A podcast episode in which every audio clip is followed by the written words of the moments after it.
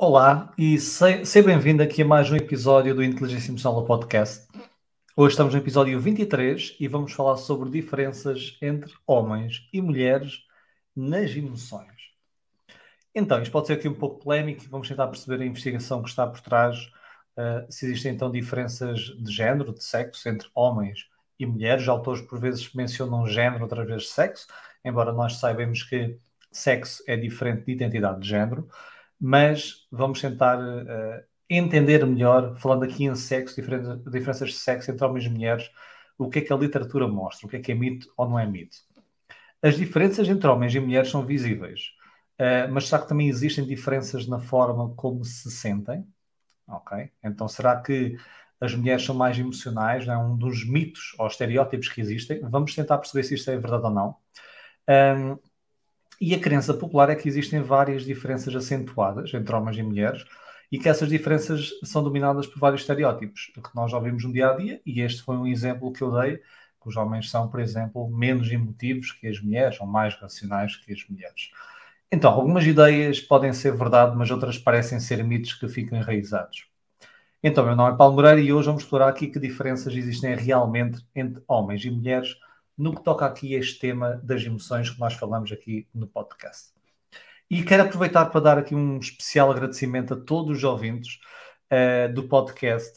Nós, uh, recentemente, no último mês, sensivelmente, descobrimos que o nosso podcast tem estado no top 3 nos podcasts da Apple, ok? Apple Podcast, na rúbrica de ciência e de ciências sociais. Então, dentro das ciências e ciências sociais, em ambas as rúbricas, temos estado no top 3 e muitas vezes, é, é, a atualização é diária que se faz, muitas vezes em primeiro lugar. Por isso estou muito orgulhoso uh, deste projeto. Estamos no episódio 23 e perceber que tem tido um impacto tão positivo e muito obrigado pelo feedback que nos dão e por ouvirem e por estarem desse lado. Então vamos tentar continuar aqui a fazer um bom trabalho. Eu vou tentar aqui ao máximo uh, passar aqui informação uh, como deve ser, não é? Que informação importante, informação interessante que nós possamos entender melhor e utilizar esse conhecimento, digamos, para navegar melhor neste mundo, não é? Então, muitas vezes navegamos no mundo com informação errónea, com informação estereotipada, muitas vezes não é verdade. Então, vamos tentar,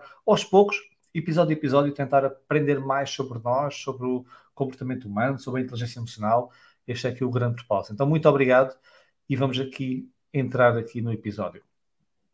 Primeiro, é importante abordar aqui culturalmente um, um, esta diferença entre o sexo forte, como se diz muitas vezes, o sexo masculino, e o sexo fraco do feminino. Não é? é uma, uma coisa que ouvimos muito, então vamos tentar perceber aqui um pouco isso. Como é que isto surgiu?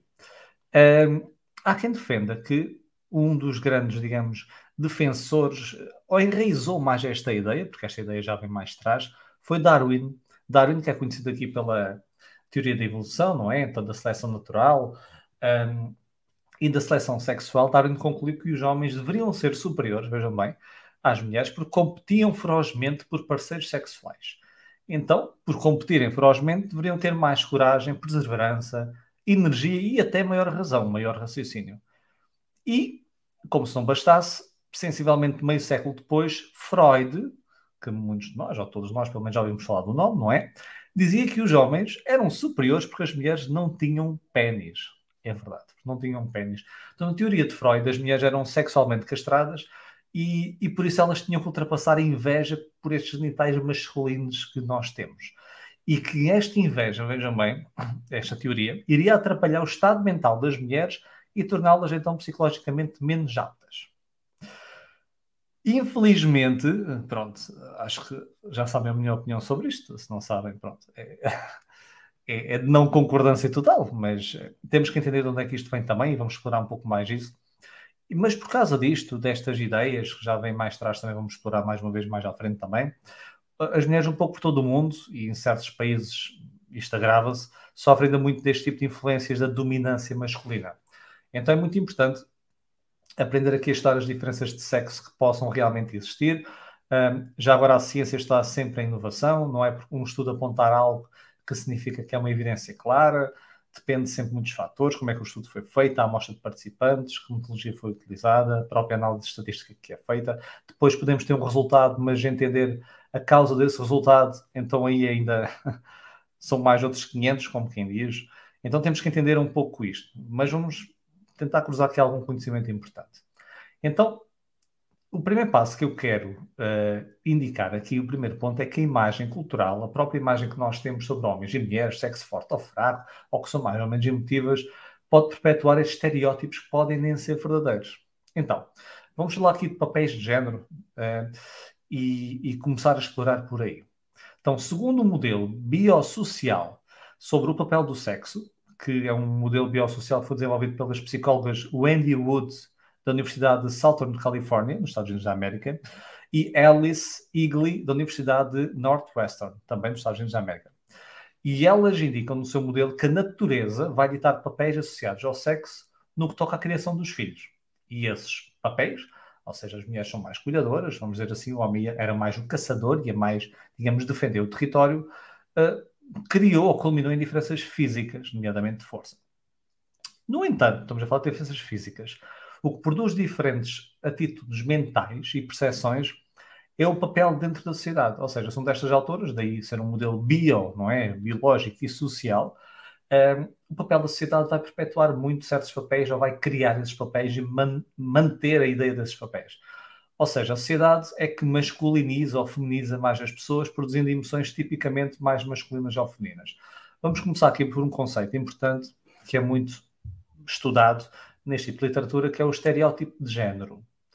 E o estereótipo de género é um fenómeno que mostra que se nós ativarmos um dado estereótipo, isto não é sobre, só, sobre sexo, é sobre várias coisas. Um, se nós ativarmos um estereótipo sobre alguém, essa pessoa tende a aproximar-se desse estereótipo. Por exemplo, num estudo que foi realizado por Anne Koenig, da Universidade de Northwestern, e Alice Sigley, que eu referenciei há pouco daquele modelo biosocial, foi dito neste estudo aos homens que iriam fazer um teste de sensibilidade social, ok? E que as mulheres tinham melhor desempenho neste tipo de testes. Então, seja, estão no laboratório, se forem homens, e é dito isto. E se forem mulheres, havia dois grupos, o sexo masculino e o sexo feminino. Uh, então, este é um teste de sensibilidade social e as mulheres tipicamente têm melhor resultado. O que aconteceu? Quando este estereótipo, isto é forma de ativar um estereótipo sobre algo. Quando este estereótipo foi ativado, os homens tiveram um pior desempenho. Mas quando outro grupo de participantes fez o mesmo teste, atenção, as mesmas tarefas, mas este teste foi reenquadrado não como, digamos, um teste de sensibilidade social, mas um teste de processamento de informação, vejam bem, e não foi mencionado nada sobre qual é o sexo tipicamente tem ou não melhor resultado, isto foram tarefas criadas pelos investigadores, ambos os sexos tiveram uh, um desempenho semelhante. Ok? Isto pode parecer um pouco estranho, mas já há alguma literatura sobre isto, que nós já ativarmos este tipo de estereótipos muda o desempenho das próprias pessoas. Outros estudos têm vindo a mostrar que a capacidade das mulheres resolverem problemas de matemática e de ciência, que nós sabemos que existe estereótipo, não é que são piores a matemática ou a ciência, são melhores a humanidades, por exemplo. Um, estes problemas de matemática ou ciência um, reduz, é reduzido, esta capacidade das mulheres é reduzido quando são recordadas de formas implícitas ou explícitas, não é? Ou seja, da forma como eu falei, ah, as mulheres são piores em matemática, vamos supor. Quando isto é recordado ou é dito, a sua habilidade torna-se menor do que os homens. Então há estudos em que elas têm um pior desempenho no teste de quando é recordado este estereótipo. Aliás, houve um estudo interessante que era sobre mulheres asiáticas. E há aqui dois estereótipos. Então, mulheres, um estereótipo piores a matemática, asiático, um estereótipo bons a matemática. Então, o mesmo teste, grupos participantes que eram mulheres asiáticas, quando era recordado uh, que, era já, que, elas eram mulheres, não é? e que existe então pior desempenho em matemática, tiveram um desempenho pior em comparação ao grupo quando foi reforçado, digamos, uh, a, a, etnia de serem asiáticas e, portanto, terem um melhor desempenho em matemática. Vejam bem, a ativação da mesma pessoa, estereótipos diferentes. Então é importante percebermos que aquilo que dizemos ou que verbalizamos vai influenciar sempre o comportamento da outra pessoa. Então, quando ativamos estas identidades de género, ok? E outro tipo de identidades, mais uma vez, destes estereótipos, um, e as expectativas associadas a esse desempenho, parece influenciar a forma como as pessoas vão sentir e se vão comportar. E se pensarmos bem, é um pouco perigoso porque a nossa sociedade ainda tem muitos lembretes, nós vemos no dia a dia, não é? Muitos lembretes à nossa volta, uh, sobre esta superioridade masculina, não é? Até existe a, a designação white supremacy, e é mais a supremacia dos caucasianos, não é? dos brancos, mas também a male supremacy. Então existe ainda um pouco essa supremacia, digamos, masculina. Então, vamos supor, eu sou mulher, há, uma, há, digamos, uma ativação deste estereótipo à minha volta que pode ser pior a isto, ok, o sexo fraco, etc. Então pode reforçar esse estereótipo, mesmo não seja verdadeiro. Mais uma vez, estudos que não ativam esse tipo de estereótipos, as coisas não são bem assim. E este efeito, alguns autores, parece mostrar que pode ainda ir mais longe. Por exemplo, parece que embora existam as diferenças fisiológicas que nós temos, não é? Elas podem ser maleáveis pelo meio ambiente.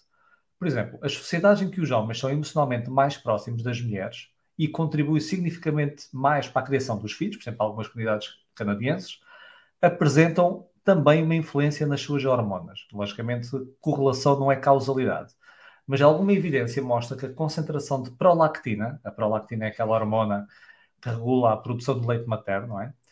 Esta hormona é parcialmente influenciada pelo comportamento dos pais. Então, veja bem, uma hormona uh, do sexo feminino é influenciada, digamos, pelo homem pelo comportamento. E também ao contrário, ou seja, os jovens também apresentam uma redução dos seus níveis de testosterona que está muito associado, digamos, à agressividade e à dominância.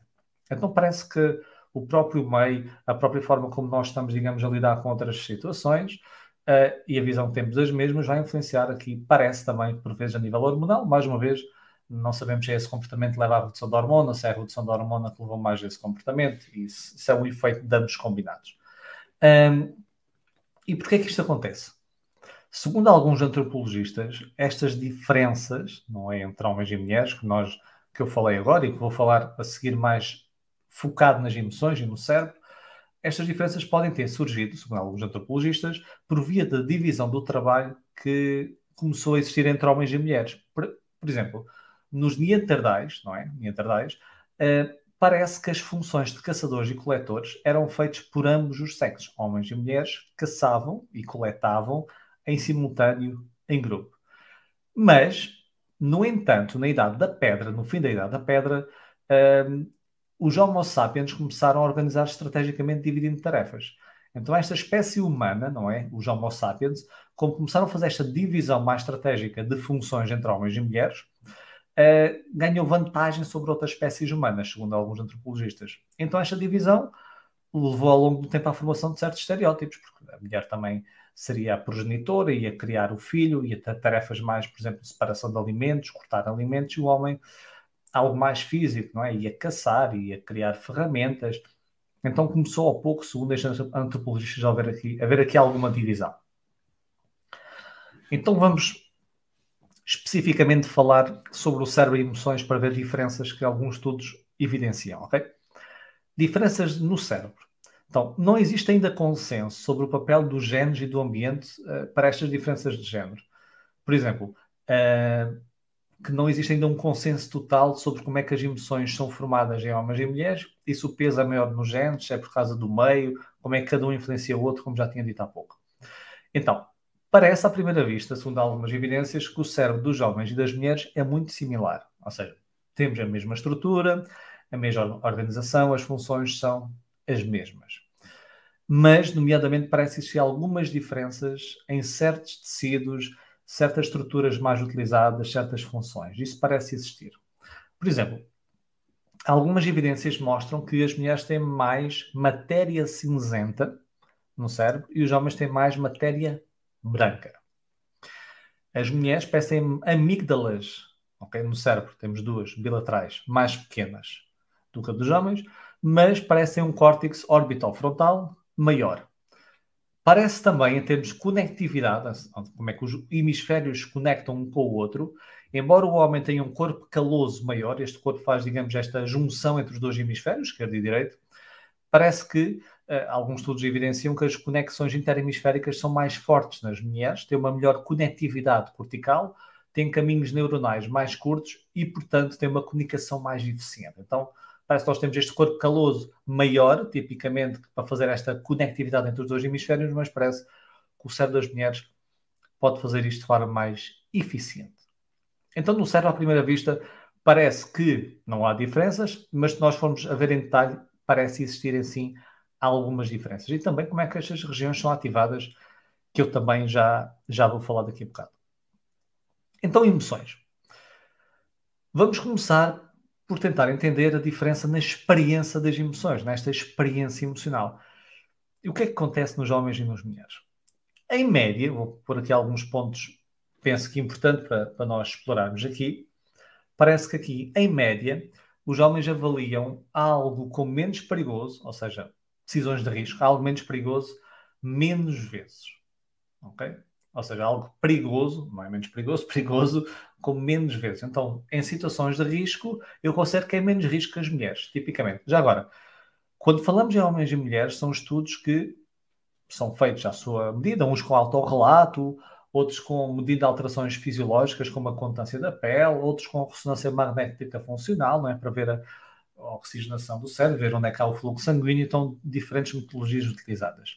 E falamos em médias, ou seja, uh, quem estiver a ouvir o podcast pode-se rever ou não nesta situação, e, e, logicamente nós estamos sempre a falar em médias como tudo na vida. Então, em média, os homens avaliam algo com, menos, com perigoso menos vezes e têm mais prazer, parecem, enfrentar o risco.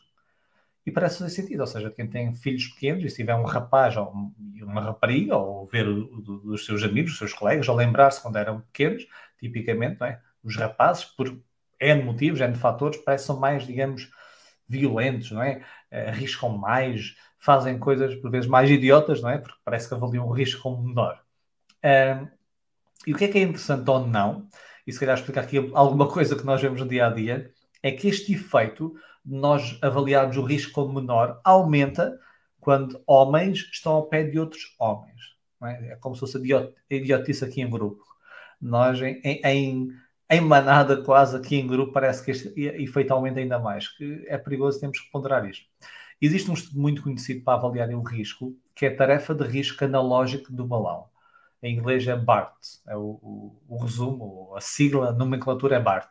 É uma tarefa de risco analógico do balão. O que é que isto é? Esta tarefa, o que acontece é, os participantes jogam um, um jogo virtual em que têm que dar bombadas de ar num balão virtual. Mas, isto também para, para ser para ver as decisões que as pessoas vão tomar, para ser aqui mais sério, para as pessoas estarem mais envolvidas, cada bombada neste jogo permite ganhar mais dinheiro. Então os participantes ganham dinheiro em cada bombada, ok? Só que cada bombada, é como num balão normal, aumenta a probabilidade do balão rebentar. E qual é aqui o truque? E isto é uma, uma tarefa para medir risco, para analisar risco. Se eu dou poucas bombadas e paro, é porque eu sou um pouco avesso ao risco, não é? Então não quero aqui muito risco. Eu dei aqui algumas bombadas, tenho medo de repente e queres recolher já esse dinheiro. Se eu der muitas bombadas até o balão rebentar ou perto de rebentar, quanto mais bombadas, significa que eu enfrente mais o risco, não é? Sou menos a ver só o risco, porque eu não me importo se se rebenta ou acho que vai rebentar mais tarde. É nesse sentido. Uh, e o que é que os estudos parecem indicar? Os homens, em comparação com as mulheres, dão mais bombadas. Então vamos supor que a mulher dava 5, o homem dá 7. Então dá mais bombadas que a mulher.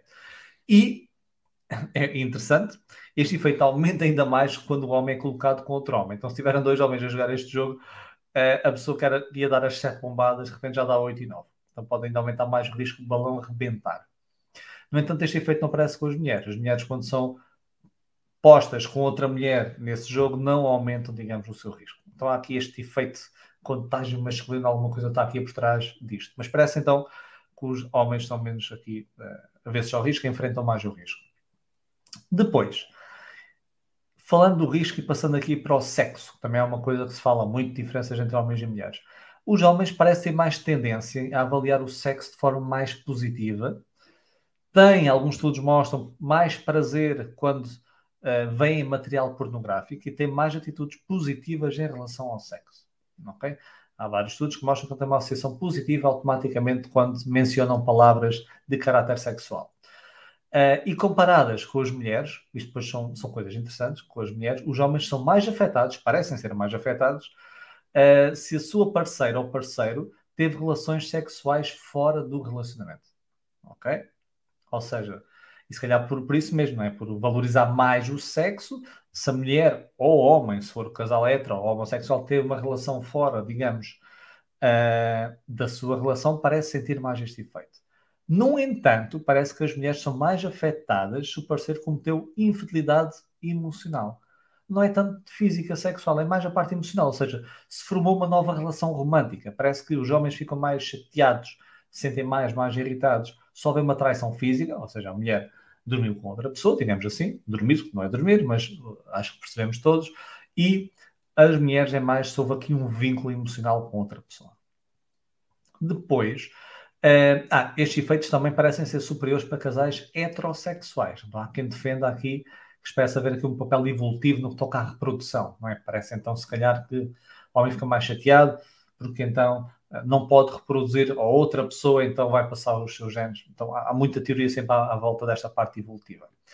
E outros estudos também parecem demonstrar que uh, os homens têm mais interesses, agora saindo aqui da esfera do sexo, em coisas e objetos. Ou seja, aquela eh, coisa do homem vai arranjar alguma coisinha, o homem vai à pesca, o homem. Então há mais uma atração a coisas. E parece que as mulheres têm uma atração maior, ou neste caso, mostram mais interesse em pessoas e conversas. Ter uma conversa com alguém, desabafar com alguém, parece que há um interesse maior tipicamente nessas diferenças. Então, homens tendem a valorizar mais coisas ou objetos e as mulheres tendem a valorizar pessoas ou conversas. Um, mas também temos que entender, eu quero reforçar muito isto, que estes efeitos implicam, que eu tenho, tenho estado a falar agora, estes últimos efeitos, supostamente explicações mais biológicas, como deu o, o caso do homem da parte da reprodução. Mas as práticas culturais também são determinantes. Então, o meio tem um impacto gigante sobre esta parte biológica. E vou-vos dar um exemplo. Existe uma tribo nas Filipinas que é os Agta, não, não, não, se, não se lê assim, a ETA, acho que é o Jaeta, mas Agta, A-G-T-A, nas Filipinas, em que as mulheres caçam em grupo, e de forma diferente, até com facas e cães, então caçam em grupo e parecem ser mais eficazes que os homens que também caçam em grupo. Então, esta parte da parte mais física ou de caça, não é? Parece também ter aqui um peso cultural pode determinar aqui a diferença e mudar aqui a balança da coisa. Então temos de ter sempre isso em mente quando falamos desses estudos. Não só na parte aqui da, da, da experiência emocional, mas também nas respostas emocionais parece aqui haver alguma diferença.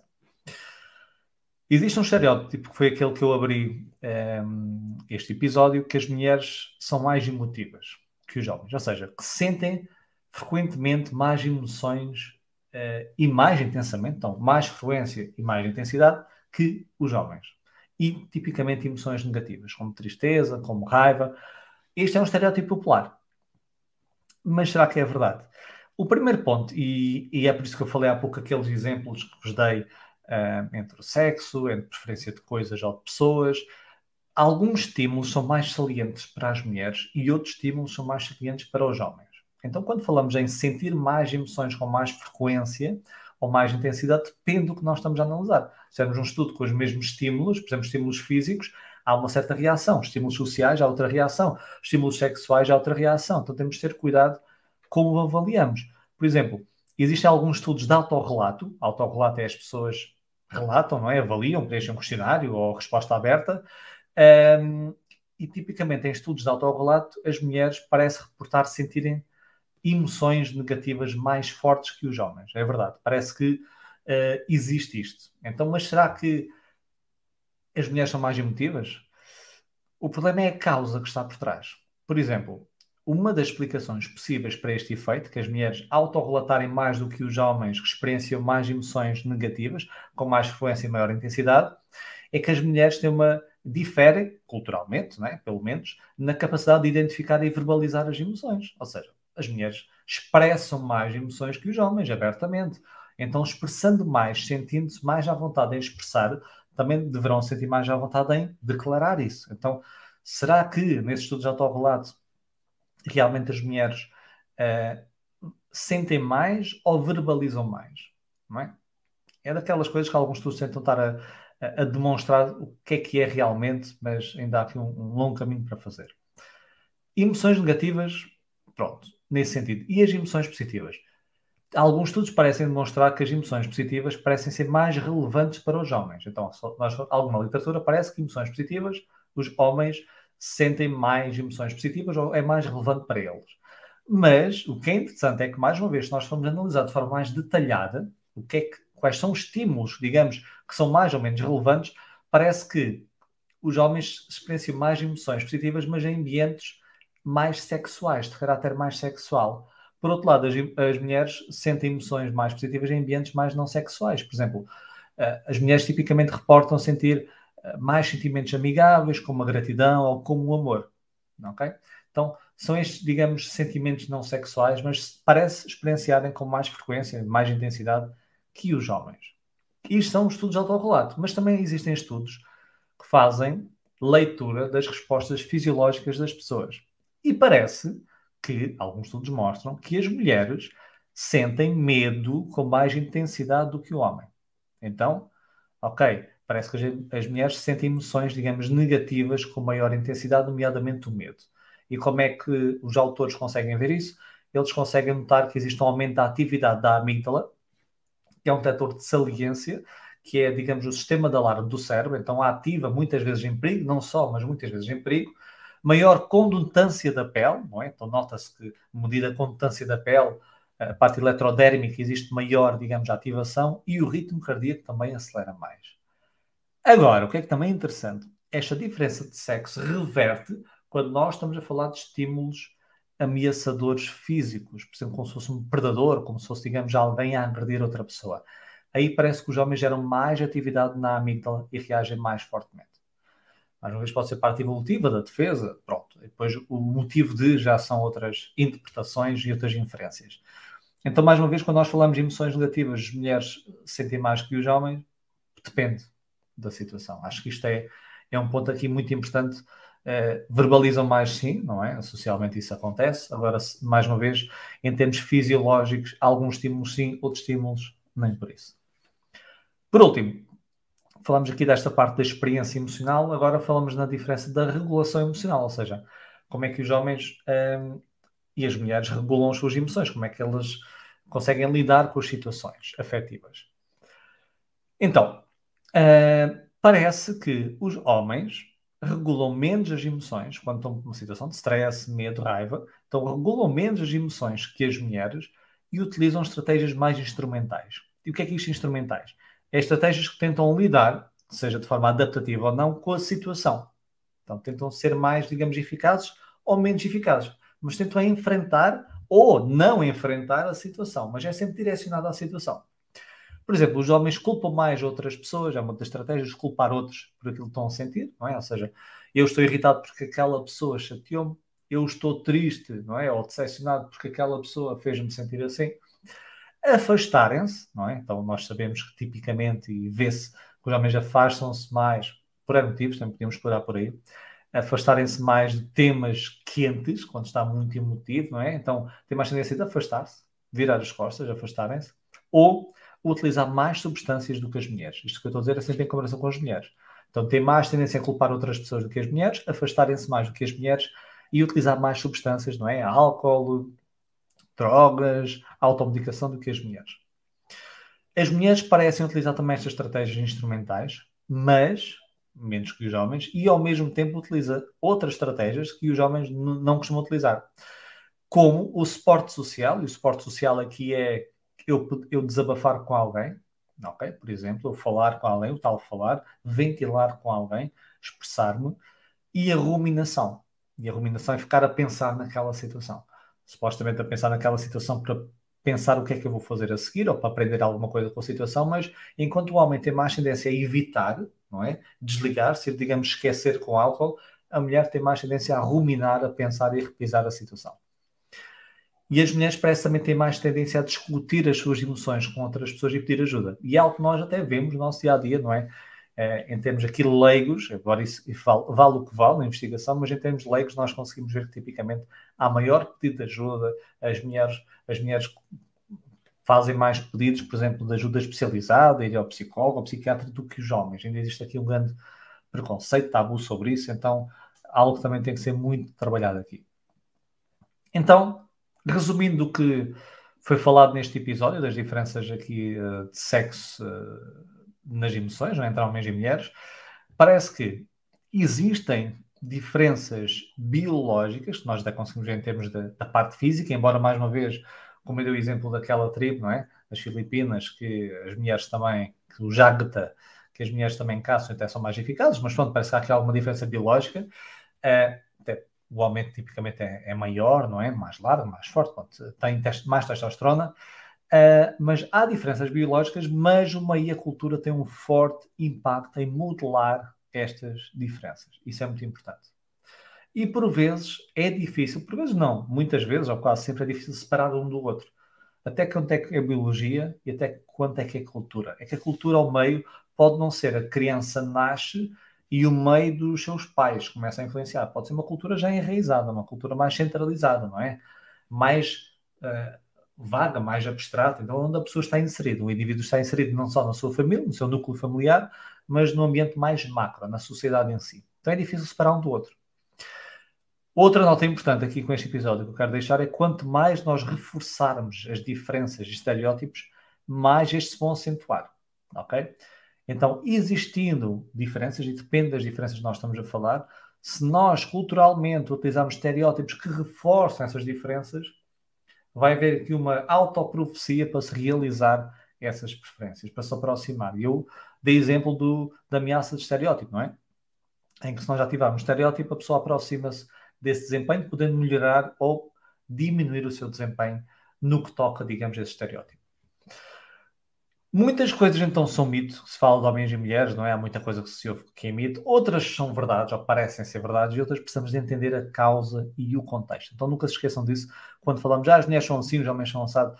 Depende, não é? Depende. Uma coisa é o que eu observo no dia a dia, mas mais uma vez o que eu observo no dia a dia pode estar influenciado culturalmente, que vai fazer com que essas pessoas cumpram esses estereótipos.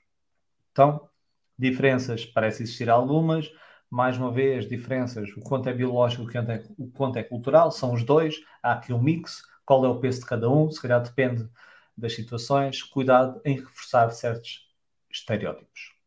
Ok? Então, este foi o fim do episódio 23. Um, não se esqueçam que este episódio é patrocinado pela Academia QE, que é a nossa Academia de Inteligência Emocional e Soft Skills. Vocês podem consultar em www.academiaqe.com o meu nome é Paulo Moreira e vemos-nos então no próximo episódio do Inteligência Emocional, o podcast. Até ao próximo e obrigado pela vossa confiança e por estarem desse lado.